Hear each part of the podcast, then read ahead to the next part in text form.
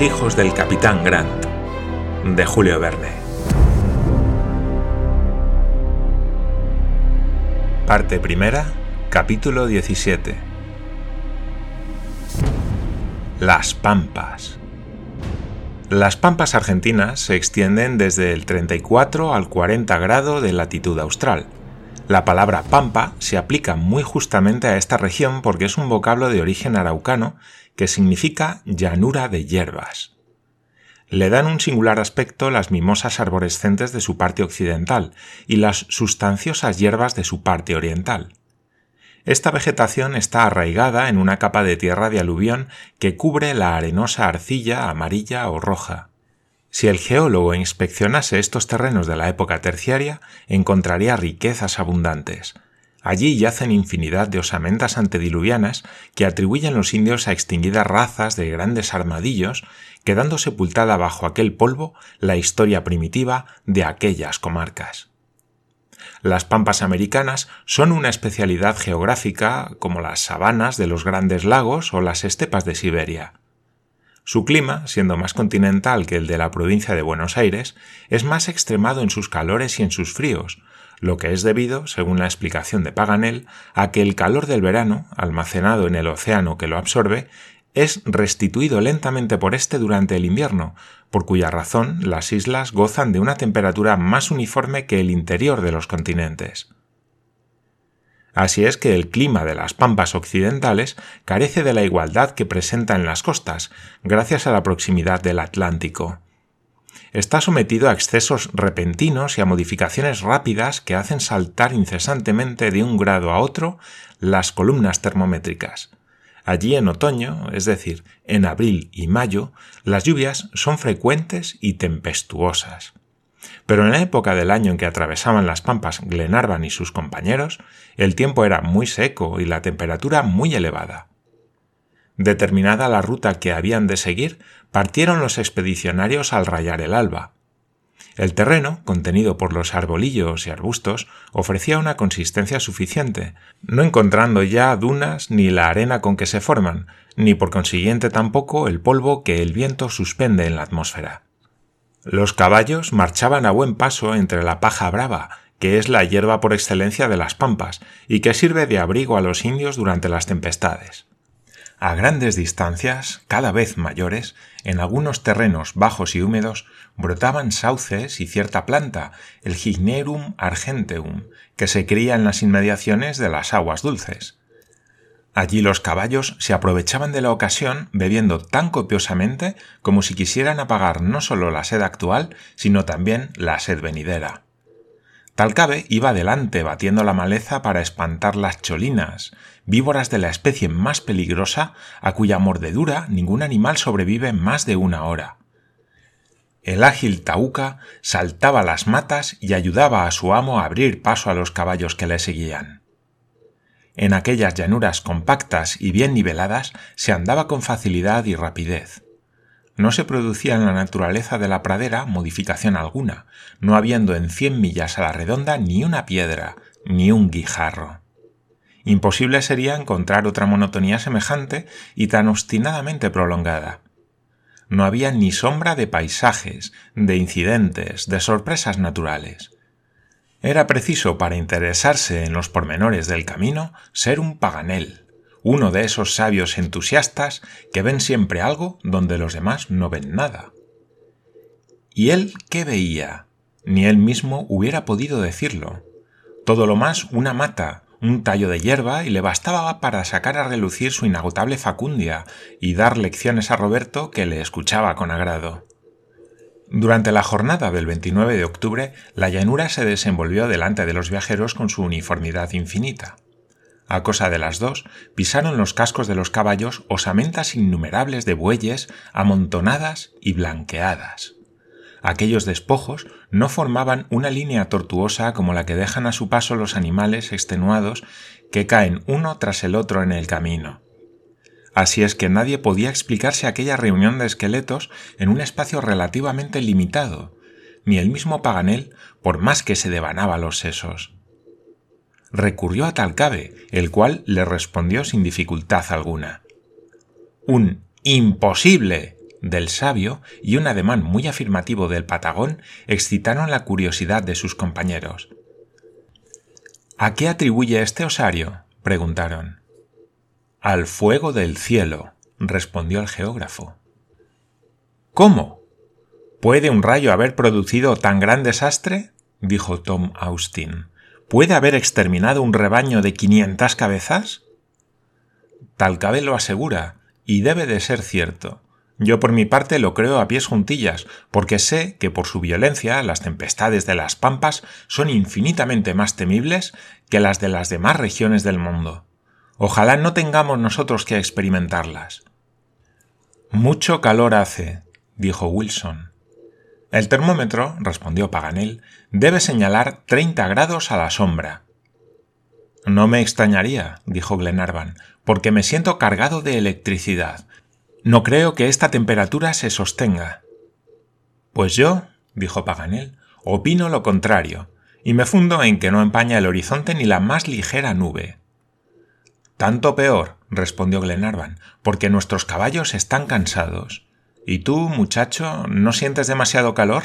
añadió dirigiéndose a Roberto. No, milord, respondió el joven. El calor me gusta. Es una cosa muy buena. Sobre todo en invierno, hizo observar juiciosamente el mayor, echando al aire una bocanada de humo de su cigarro. A la caída de la tarde se detuvieron los viajeros cerca de un rancho abandonado que consistía en una cabaña de ramas entrelazadas, cubiertas de bálaco y consolidadas con barro.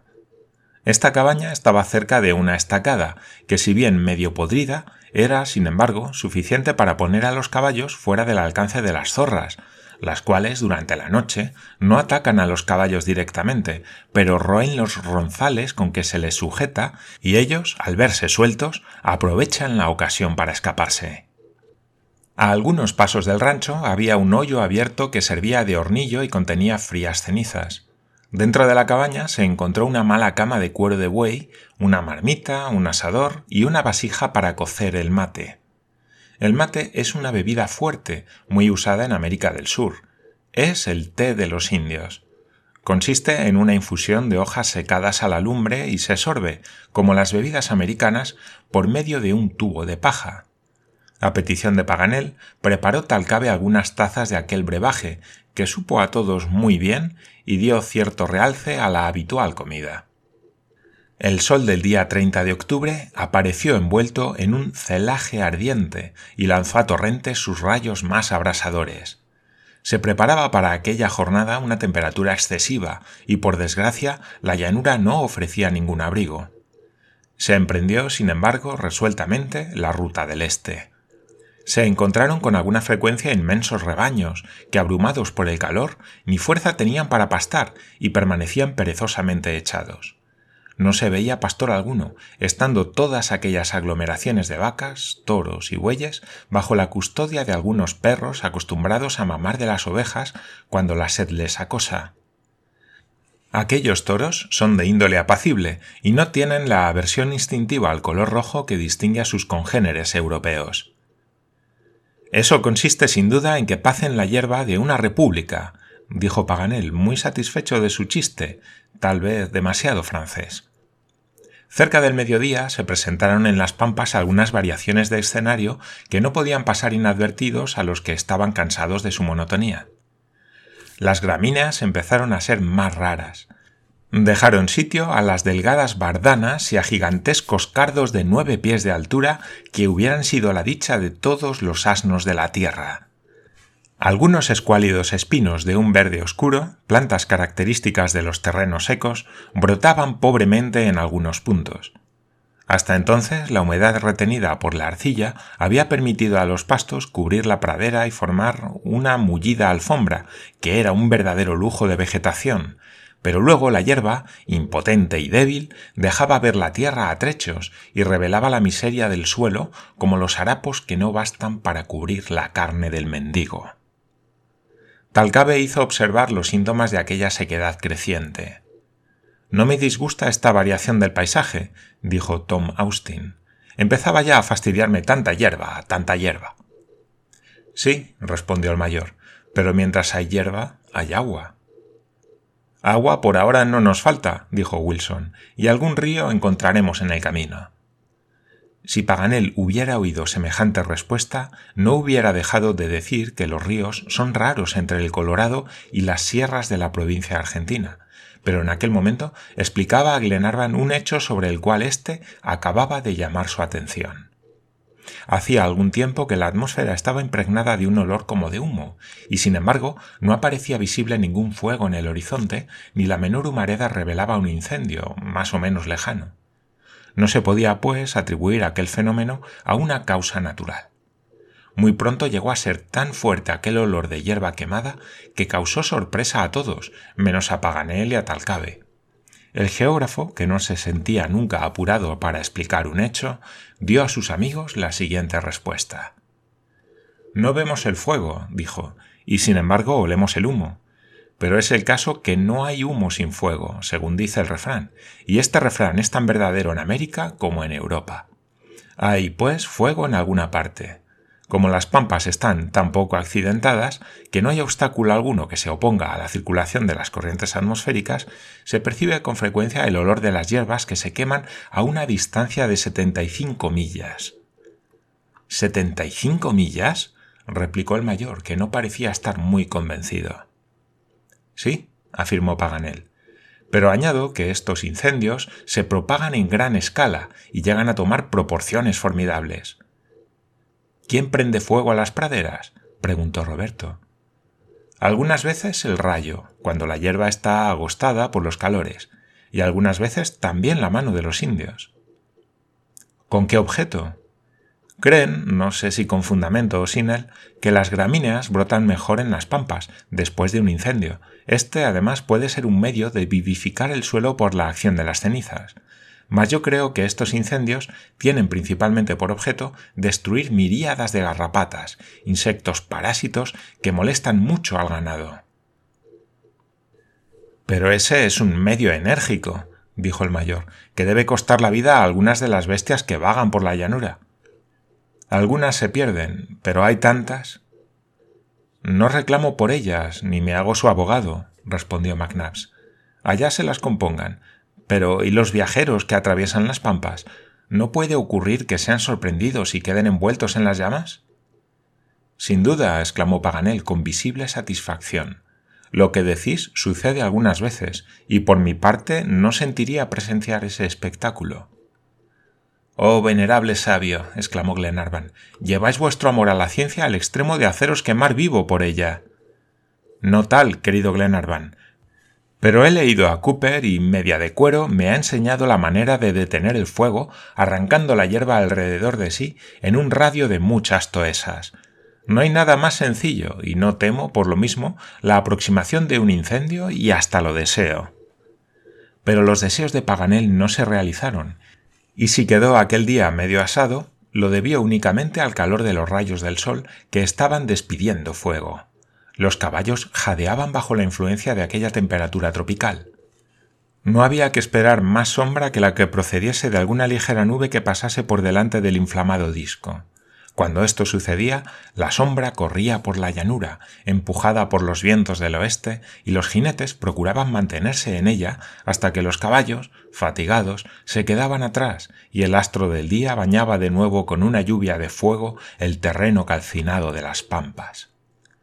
Cuando Wilson dijo que no faltaría provisión de agua, pues todos llevaban lo suficiente para ir tirando, no contaba con la sed inextinguible que devoró a sus compañeros durante aquella jornada, y cuando añadió que encontrarían algún riachuelo en el camino, no sabía lo que decía.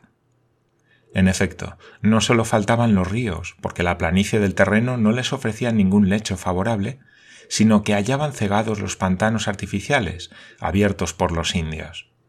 Viendo que de milla en milla se multiplicaban los síntomas de sequedad, Paganel hizo algunas observaciones a Talcabe y le preguntó dónde esperaba encontrar agua.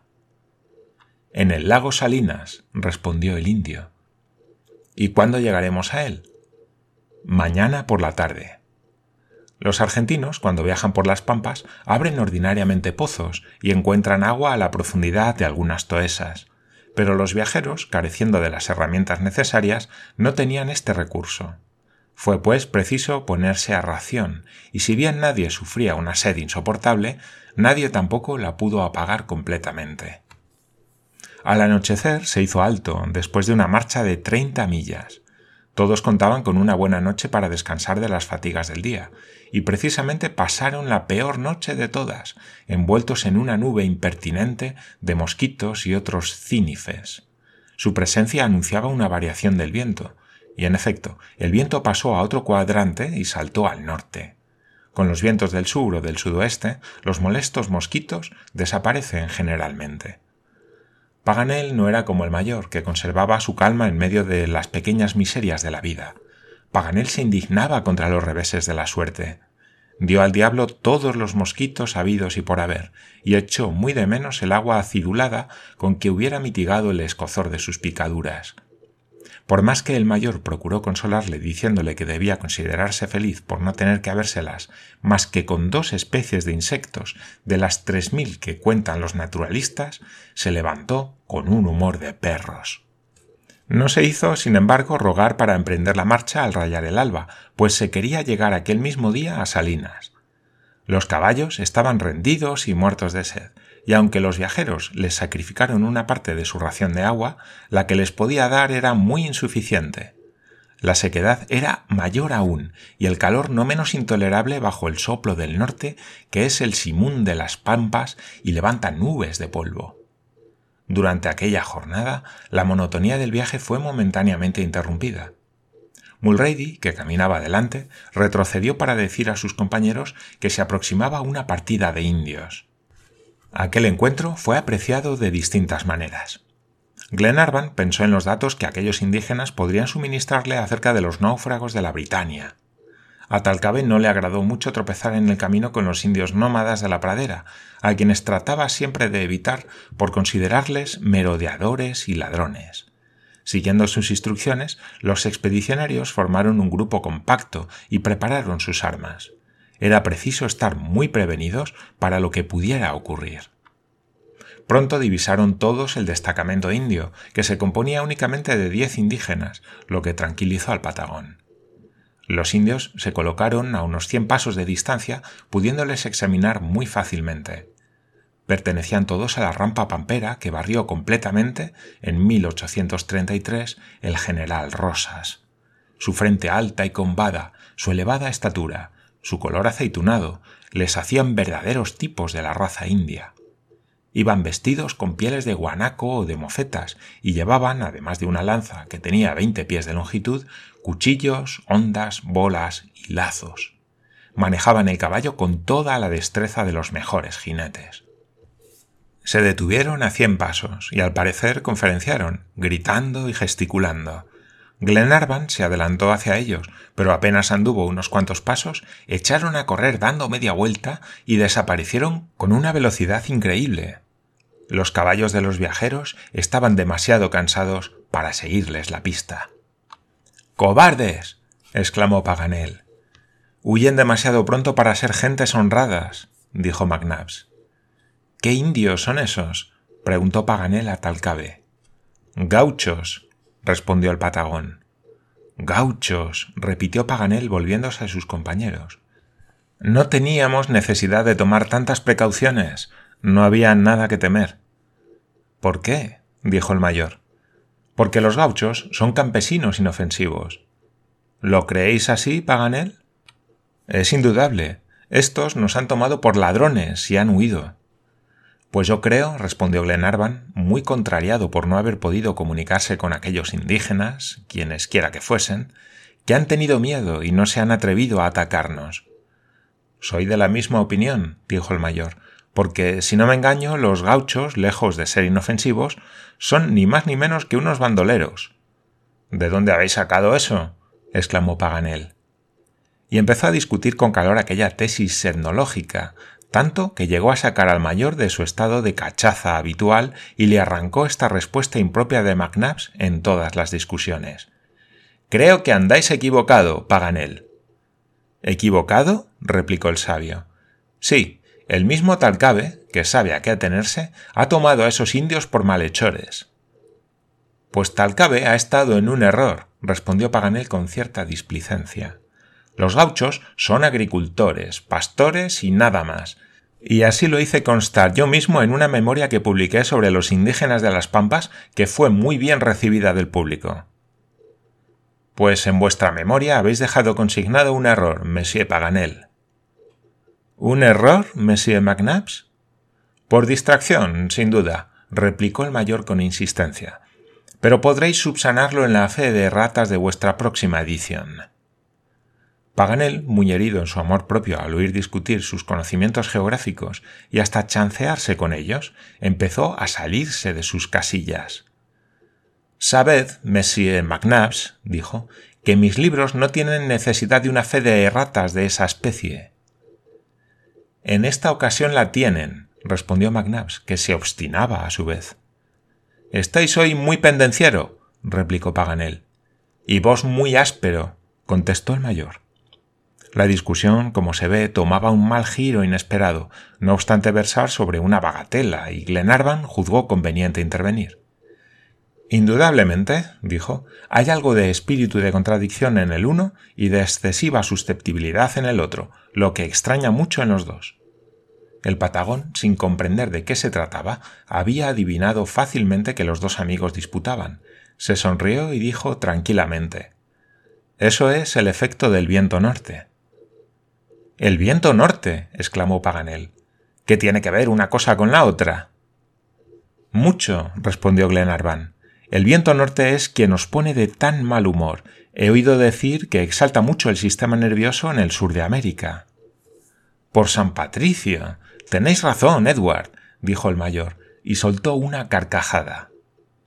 Pero Paganel, verdaderamente encolerizado, no quiso abandonar la discusión y se volvió contra Glenarvan, cuya intervención no le hizo gracia. ¿De veras, milord, tengo exaltado el sistema nervioso? Sí, Paganel, por el viento norte, que hace cometer muchos crímenes en las pampas, como la tramontana en la campiña de Roma. Crímenes, repitió el sabio. ¿Tengo yo la facha de un facineroso que quiere cometer crímenes? No digo eso precisamente. Decide una vez que quiero asesinaros. Mucho lo temo, respondió Glenarvan sin poder contener la risa. Afortunadamente el viento del norte no dura más que un día. Todos aplaudieron la respuesta de Glenarvan, por lo que Paganel picó con ambas espuelas su caballo y se fue delante de todos para desahogar solo su mal humor. Un cuarto de hora después no se acordaba ya de nada. El buen carácter del sabio sufrió una alteración instantánea, pero debida, como había dicho muy bien Glenarvan, a una causa enteramente exterior. A las ocho de la noche, Talcabe, que se había adelantado algo para explorar el terreno, distinguió las orillas del deseado lago. Un cuarto de hora después, la comitiva se apeaba en las márgenes del Salinas, pero allí les aguardaba un desengaño horrible. El lago estaba seco